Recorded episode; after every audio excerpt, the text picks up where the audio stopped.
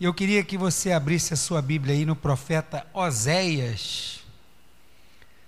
Ali, pastor, agora ficou difícil, hein? É fácil, irmãos. Acha Isaías e anda cinco livros à frente. Você chegou lá em Isaías?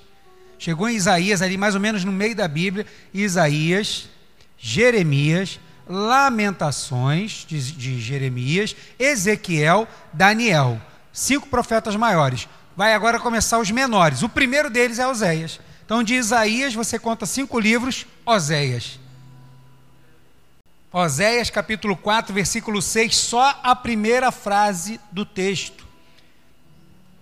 Depois eu vou usar alguns outros versículos. Eu gostaria que, se você pudesse, também me abrisse comigo.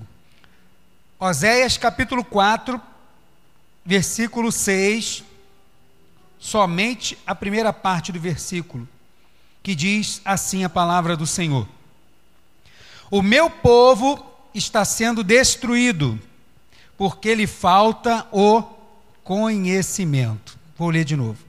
O meu povo está sendo destruído, porque lhe falta o conhecimento. Senhor, pedimos que o Senhor fale conosco nessa noite pela tua palavra.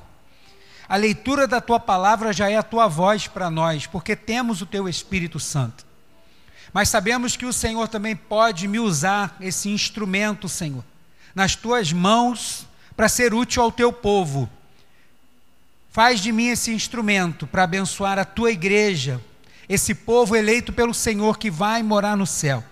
Mas enquanto aqui estamos, precisamos te conhecer, Senhor, e essa é uma tarefa ou processo contínuo na nossa vida. Por isso precisamos entender o que é de fato conhecer o Senhor.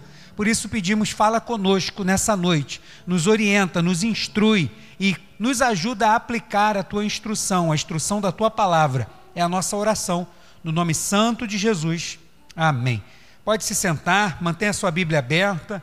Se você puder, depois ir nos versículos comigo. O que é conhecer a Deus? Foi o tema que Deus colocou no meu coração. E eu já quero começar te dizendo que você já sai numa vantagem, né? Porque você é pentecostal.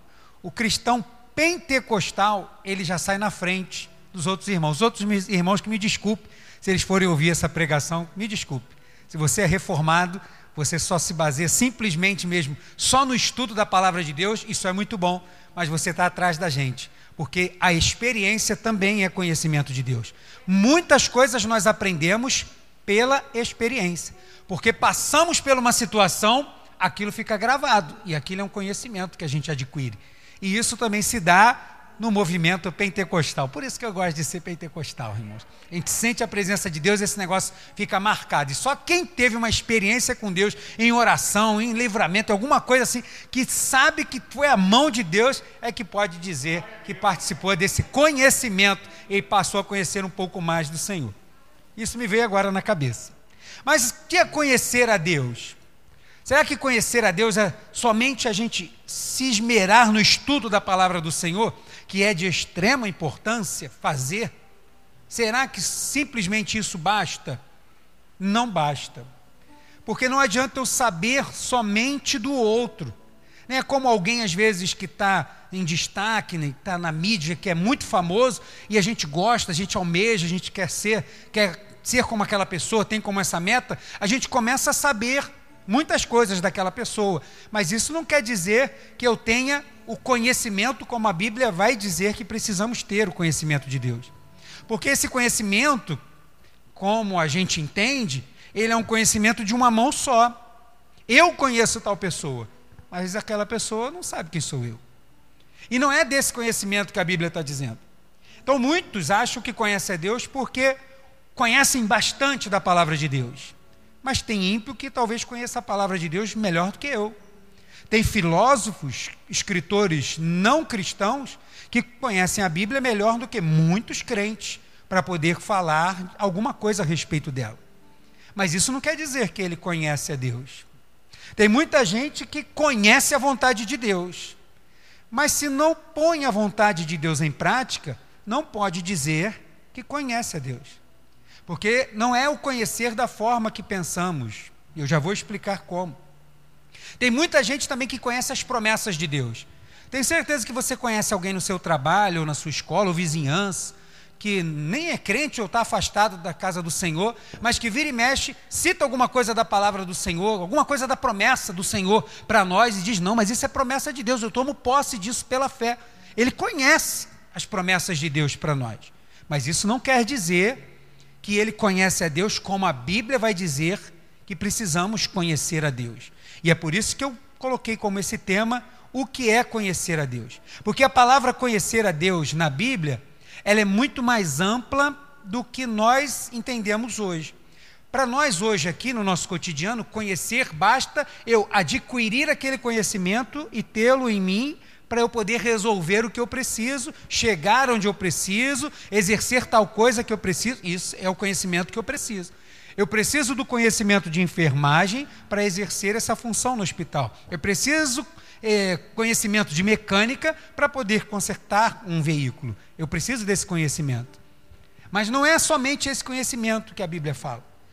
Porque o conhecimento na Bíblia vai muito mais além. Quando você lê na palavra do Senhor, conhecer, Deus está falando de relacionamento constante e íntimo. Quando a Bíblia fala que Deus diz que quer que o povo me conheça, Deus está falando de relacionamento e relacionamento íntimo. E eu vou te dar um exemplo, um de muitos. Mateus capítulo 1, versículo 25. Mateus capítulo 1 vai falar da genealogia de Jesus e vai falar como miraculosamente Maria se achou grávida através do Espírito Santo de Deus. E por causa daquela maternidade santa, que a maternidade que era santa, né? não é a Maria que é santa. Por causa daquela maternidade que era santa, por causa daquilo, José vai dizer em Mateus 1, 25, que ele não conheceu Maria enquanto ela não deu a luz a Jesus. Ué, mas ele não conhecia, se ele passasse na rua ele não sabia quem era Maria? Não. Ele está falando de relacionamento sexual, relacionamento íntimo com Maria. Ele não ia ter intimidade com Maria por causa da maternidade miraculosa a qual ela estava, para que não houvesse nenhuma confusão. Mateus vai registrar isso, essa atitude de José. Porque a palavra conhecer vai estar se referindo sempre a relacionamento íntimo, não somente de uma parte. Ah, eu já peguei todo o conhecimento que eu preciso. Não. Na palavra do Senhor, Conhecer a Deus é se relacionar com Ele. Eu posso saber muito bem a palavra de Deus, posso pregar a palavra de Deus, eu posso evangelizar e salvar muitos, e mesmo assim correr o risco de eu mesmo não ser salvo, como a palavra de Deus vai dizer. Por quê? Problema principal do conhecer, da forma que nós entendemos, é que ele não pode ser aplicado em Deus, porque em Deus requer relacionamento. E relacionamento não superficial, íntimo. Tanto é que o Senhor vai tratar a igreja como a sua noiva. Ela é a noiva para o noivo. E o livro de Oséias, ele vai tratar sobre o relacionamento de homem e mulher. E vai exemplificar um relacionamento conturbado, que eu não vou entrar em detalhes aqui, do profeta Oséias, através de Deus, para que ele possa exemplificar com a sua vida como Deus estava se sentindo a respeito da igreja e a, a respeito de Israel, da igreja não, de Israel.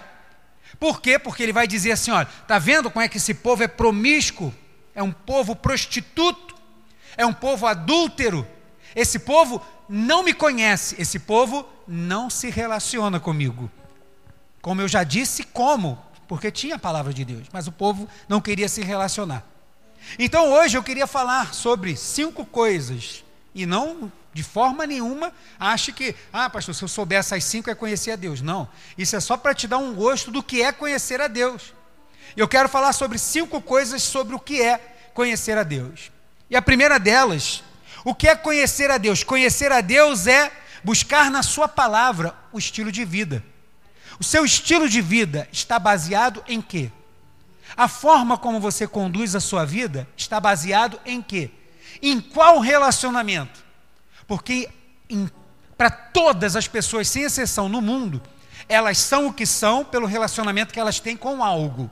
ou com a mídia, que dita como ela se veste, a forma que ela fala, com a, o grupo a qual ela trabalha, e às vezes ela, conforme ela se porta no trabalho, é a forma como ela se porta em todos os lugares, daquela forma mais rígida, séria e tal, porque é um compromisso que ela tem ético com o trabalho. Mas alguém, pelo relacionamento que ela tem, vai ditar a forma como ela vive, o estilo de vida que ela tem. Então a primeira coisa que a gente tem que aplicar para sair da margem de que conhecer a Deus basta simplesmente orar e pedir, pedir um monte de coisa e depois ler a palavra do Senhor? Não, isso não é conhecer a Deus. Conhecer a Deus é relacionamento íntimo. Conhecer a Deus é o quê? Íntimo, é intimidade com Ele. Saber de Deus e saber que de Deus você sabe alguma coisa e que Ele sabe tudo de você é o suficiente que a gente precisa. Mas isso a gente só consegue no relacionamento. Então a primeira coisa, conhecer a Deus, é buscar na Sua palavra o estilo de vida. Eu queria que você fosse no Salmo primeiro, um salmo bem conhecido nosso. Salmo 1, versículos 1 e 2.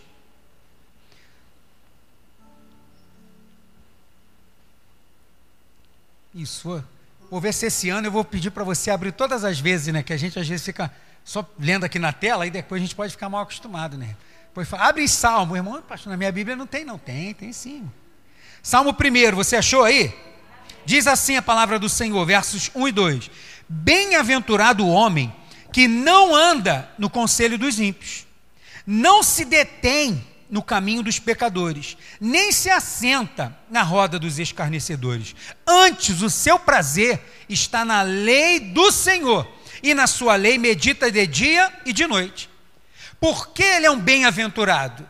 Ele é um bem-aventurado porque ele medita na lei do Senhor quanto tempo? De dia e de noite, ao sair e ao chegar, estando tudo bem ou estando tudo ruim. Como você interpretar dia e noite?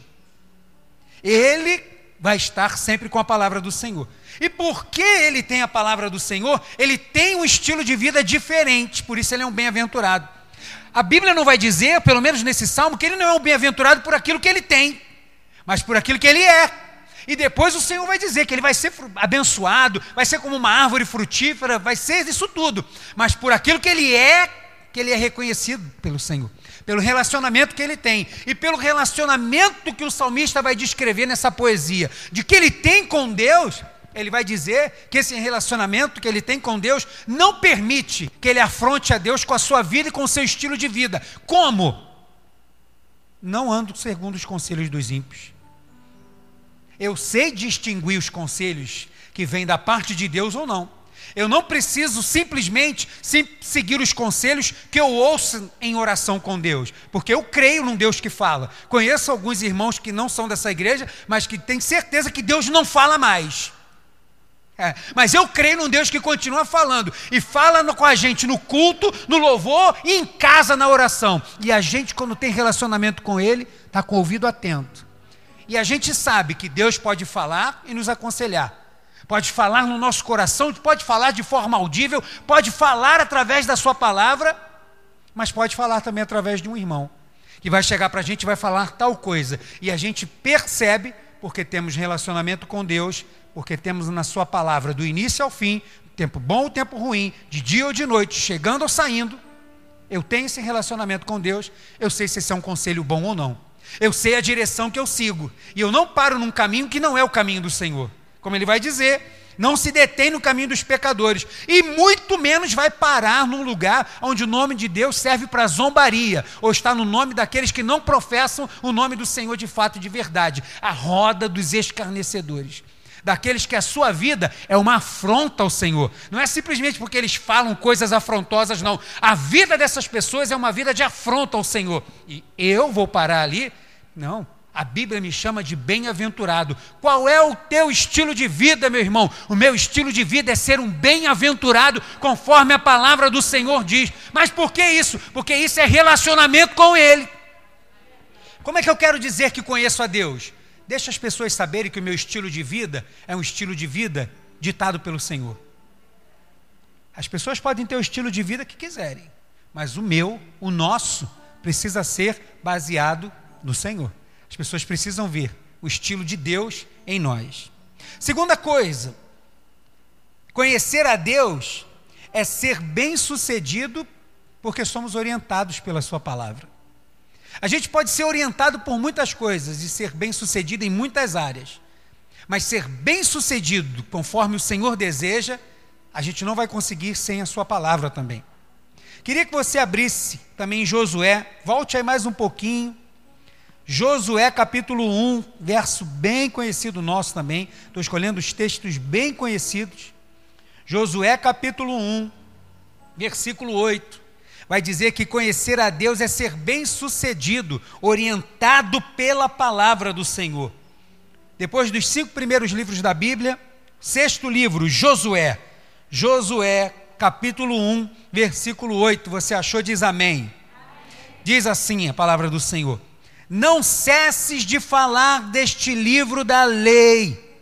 Antes, medita nele, mais uma vez, ó, de dia e noite, para que tenhas cuidado de fazer segundo tudo quanto nele está escrito. Até aqui por enquanto.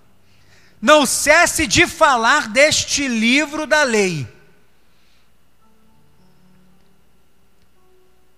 as pessoas só vão falar bastante daquilo que elas ouvem. Você tem ouvido a voz de Deus na sua palavra? Se não tem, você não está sendo bem sucedido. Por quê? Porque aonde você está, as pessoas não vão ouvir a palavra do Senhor, porque você não está meditando nela. Você não está. Perceba que quando a gente ah, veja um filme muito legal, e aquele filme marca a gente, quando a gente encontra alguém, o que, é que a gente fala? Você já viu um filme tal? Cara, muito bom. Poxa, aí ficar doido para dar spoiler à vontade, né? Se for comigo, sai de perto, porque eu saio contando logo tudo. Já logo, ó, o mordomo que é o assassino, já entrego logo tudo.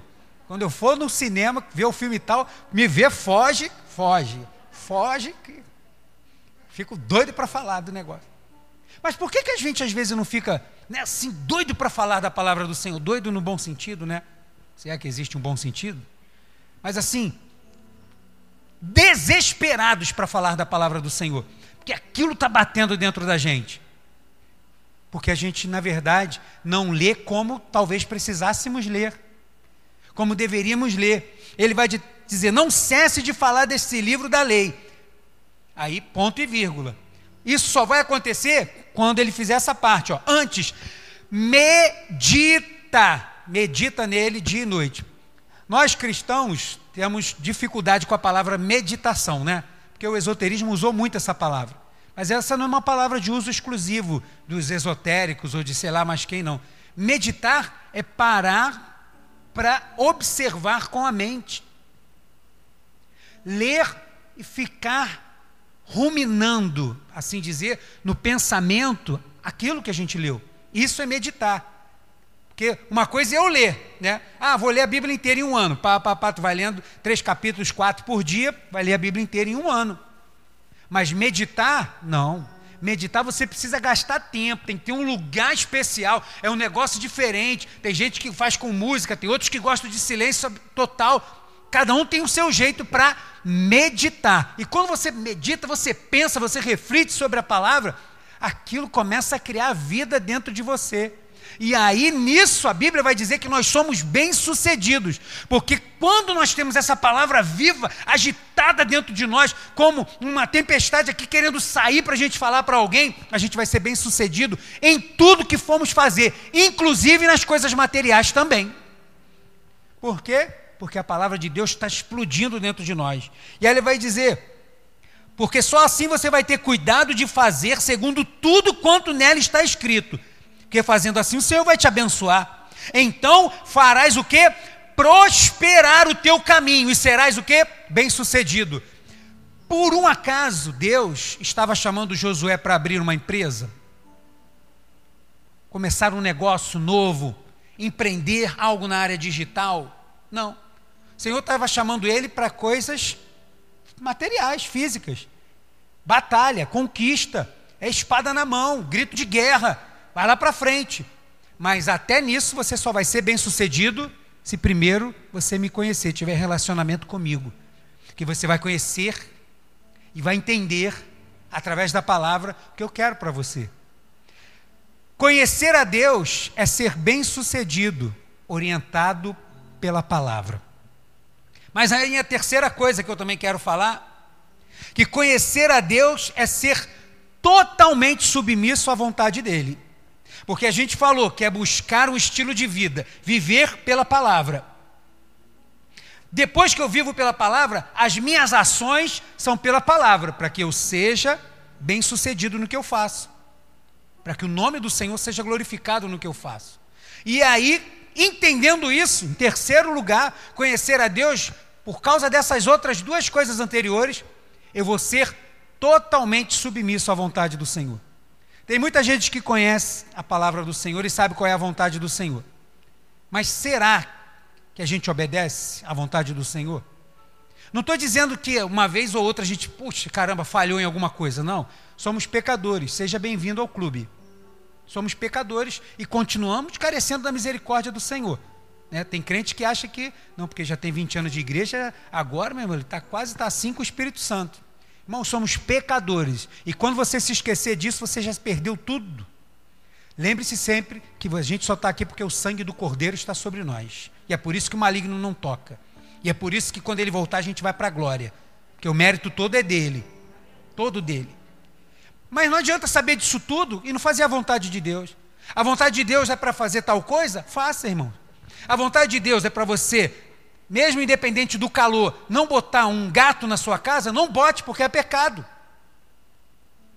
É a vontade do Senhor para nós. Ah, pastor, mas esse calorão, né? Até Deus sabe. Está falando, Deus, lá no céu deve estar tá fresquinho. Vem aqui para a terra para ver como é que é. Será que a vontade do Senhor é essa? Que a gente faça isso? Será que a vontade do Senhor é que a gente haja com desonestidade? Será que a vontade do Senhor é que a gente tenha relações sexuais antes do casamento? Será que a vontade do Senhor é fazer as coisas como o mundo faz? Não, tanto não é que eu já comecei falando que o nosso estilo de vida é outro. E a partir disso, a gente se submete à vontade do Senhor.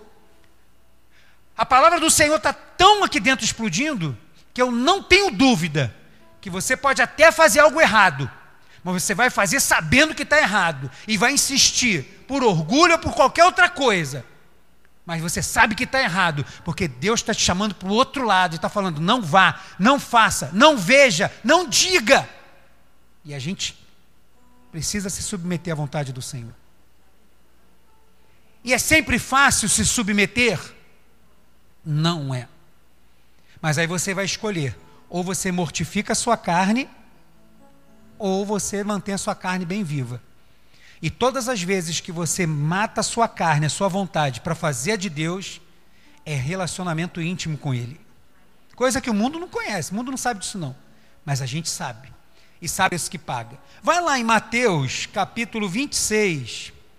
Quero ler um versículo com vocês também. Mateus 26, versículo de número 39. Evangelho de Mateus, capítulo 26, versículo de número 39, diz assim a palavra do Senhor. Adiantando-se um pouco, prostrou-se sobre o seu rosto, orando e dizendo: Meu pai, se possível, passa de mim este cálice. Todavia, não seja como eu quero, e sim como tu queres. Quem fez essa oração? Jesus o peso do mundo sobre os seus ombros, gotas de sangue saindo pelos seus poros. E ele fala assim: está muito difícil. Se puder, passa de mim, mas faça-se primeiro a sua vontade. Até diante da morte ou da angústia dela, o Senhor Jesus foi exemplo para nós. Submissão à vontade do Senhor. Quer conhecer a Deus? Submeta-se à vontade dele. Isso é relacionamento íntimo com o Senhor. Quarta coisa, conhecer a Deus é buscá-lo até encontrá-lo. É sempre buscar a Deus até encontrá-lo. Porque tem gente que começa a orar, né? Começa com, Senhor, acho porque não ouviu, ou porque Deus não respondeu, ou porque não sei o quê. Passa a primeira semana, acabou. Já largou. Não, vou começar 2021, é o ano de orar mais, eu vou orar sem cessar, como disse Paulo.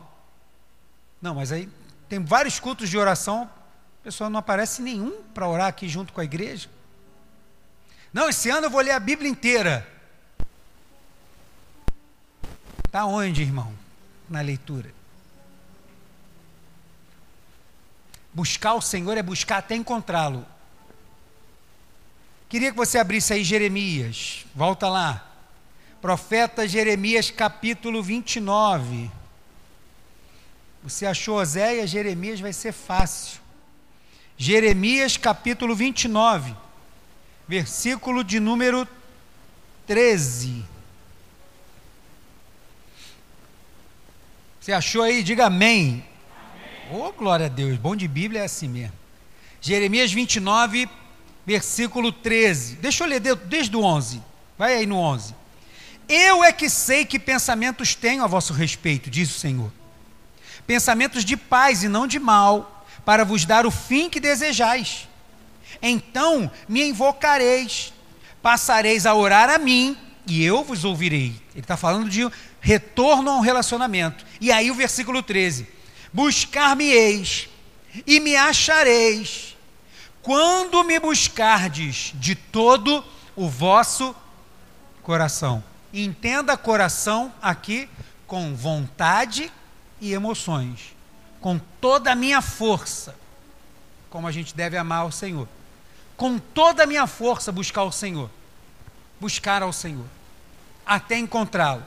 Conhecer a Deus é buscá-lo até encontrá-lo, até senti-lo perto de mim. E aí, a gente vai para o quinto e último ponto, que é: conhecer a Deus é buscá-lo e prosseguir buscando. Por quê? Porque você vai encontrar, irmão. Porque a palavra dele vai dizer que você vai encontrar quando buscar de todo o coração.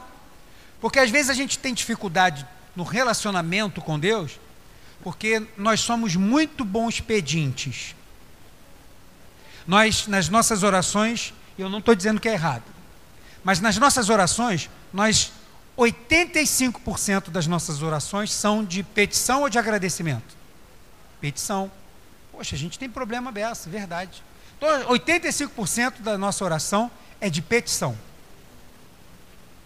10% da nossa oração é de agradecimento. A gente agradece ao Senhor. A gente também não vai conseguir agradecer muito, porque a gente começa a se perder já vai começar a pedir, né? Ah, Senhor, obrigado por esse dia, não sei o quê, me dá uma noite de paz, não sei o quê, guarda campo teus anjos, não sei o quê, bota com espada de fogo, aquela.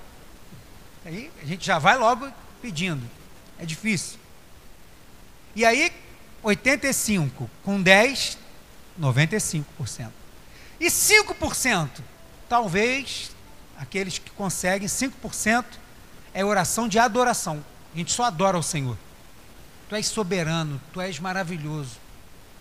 Tu és Salvador, Tu és Senhor, Tu és Rei, Tu és exaltado nas alturas, continue sendo exaltado nos meus lábios. Tu és grande e tremendo, não há feitos como o Senhor. Exaltar, como os salmos nos ensinam a fazer. Exaltar o Senhor por aquilo que Ele é, não por aquilo que Ele já fez por nós.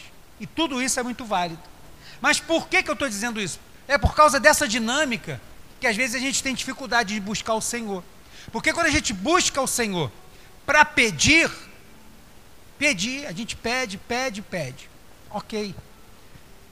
E ele vai responder, porque ele é um pai bondoso e amoroso. Mas e se eu não tiver nada para pedir, será que eu vou buscar? Porque 10% das minhas orações são para agradecer. Então, se eu não tiver algo para pedir, pode ser que as minhas orações diminuam.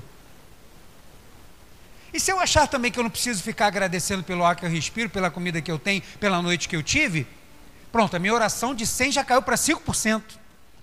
Porque eu só vou mesmo lembrar de exaltar o Senhor e talvez as nossas palavras também não sejam muitas. E aí a gente vai ter dificuldade de buscá-lo. E aí a gente vai ter dificuldade de buscar até encontrar. Porque a gente acha que não vai encontrar. Porque a gente só acha que encontra quando a gente coloca o chapéu. Senhor, estou precisando disso. E alguma moeda cai no nosso chapéu me relacionei com o Senhor. Não, não. Isso é misericórdia.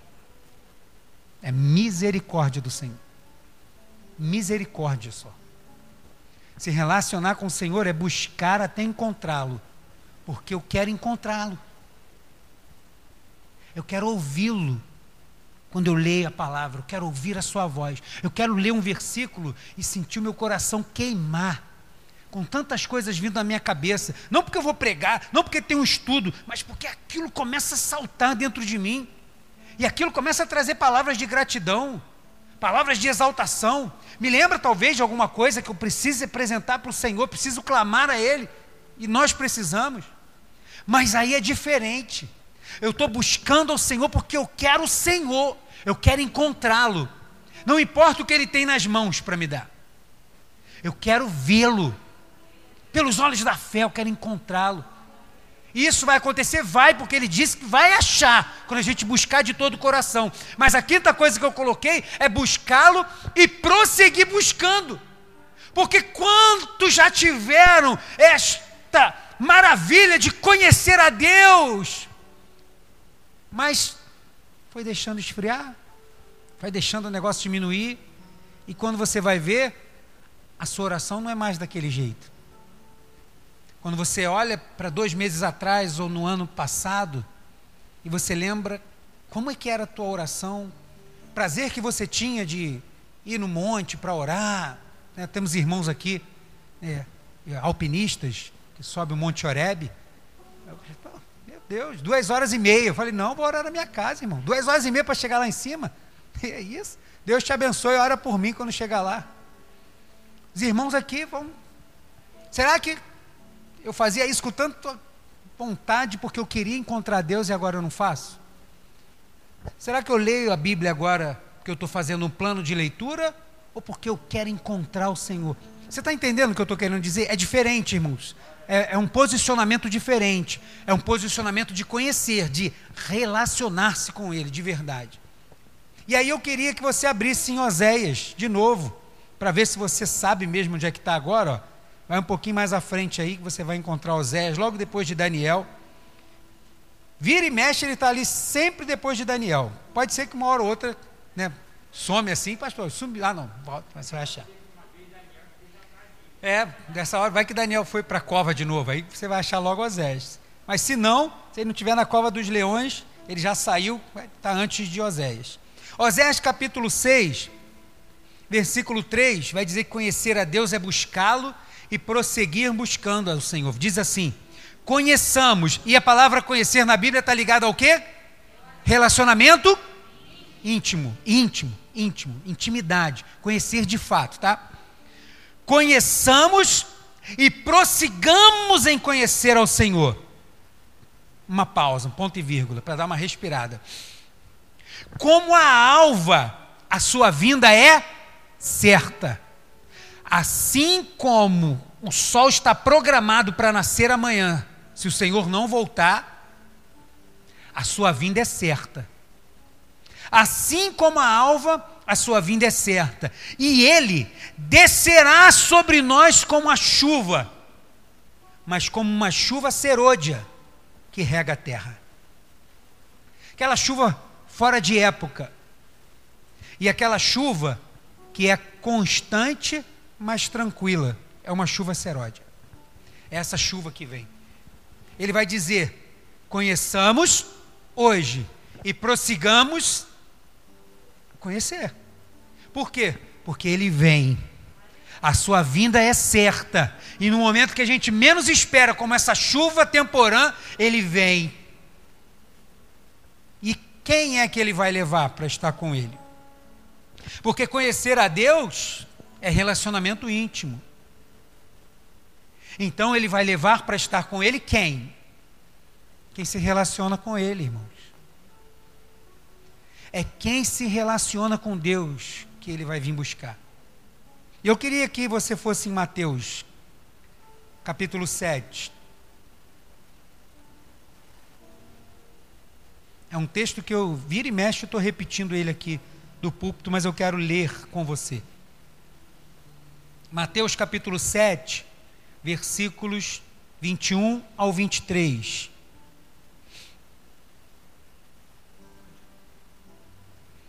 Você achou? Diga amém. Nem todo que me diz Senhor, Senhor entrará no reino dos céus, mas aquele que faz a vontade de meu Pai que está nos céus.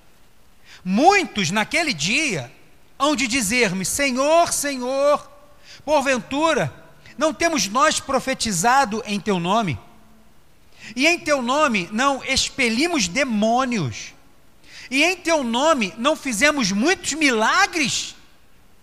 Então, lhes direi explicitamente: Nunca vos, nunca vos conheci.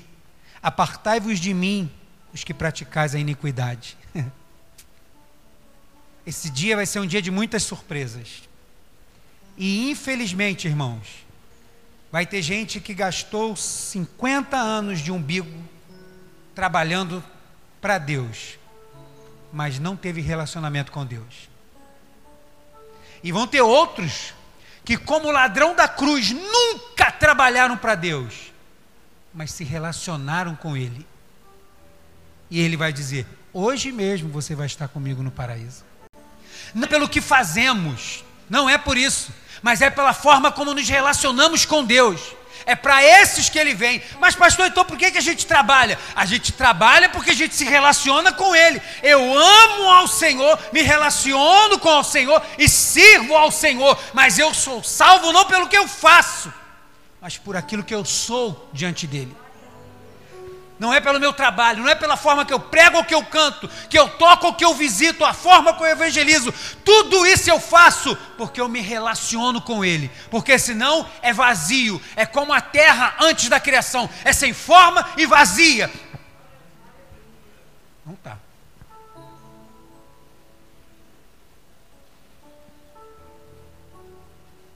Não precisa abrir. Mas eu quero ler aqui mais um texto ainda de Oséias, capítulo 6, verso 6. Deus diz assim: Pois misericórdia quero, e não sacrifício, e o conhecimento de Deus, mais do que holocaustos. Ele está apresentando duas coisas que nós fazemos a Ele. E Ele está dizendo que essas coisas são muito boas, mas o que Ele quer é aquilo que está aqui dentro. Ele quer misericórdia, é a expressão do que Deus é em mim para o outro porque eu me relaciono com Ele. Eu conheço ao Senhor. E Ele vai dizer: e o conhecimento, mais do que sacrifício, mais do que o seu trabalho, mais do que a sua oferta, muito mais do que você é na igreja, eu quero você. Eu quero conhecer você de perto.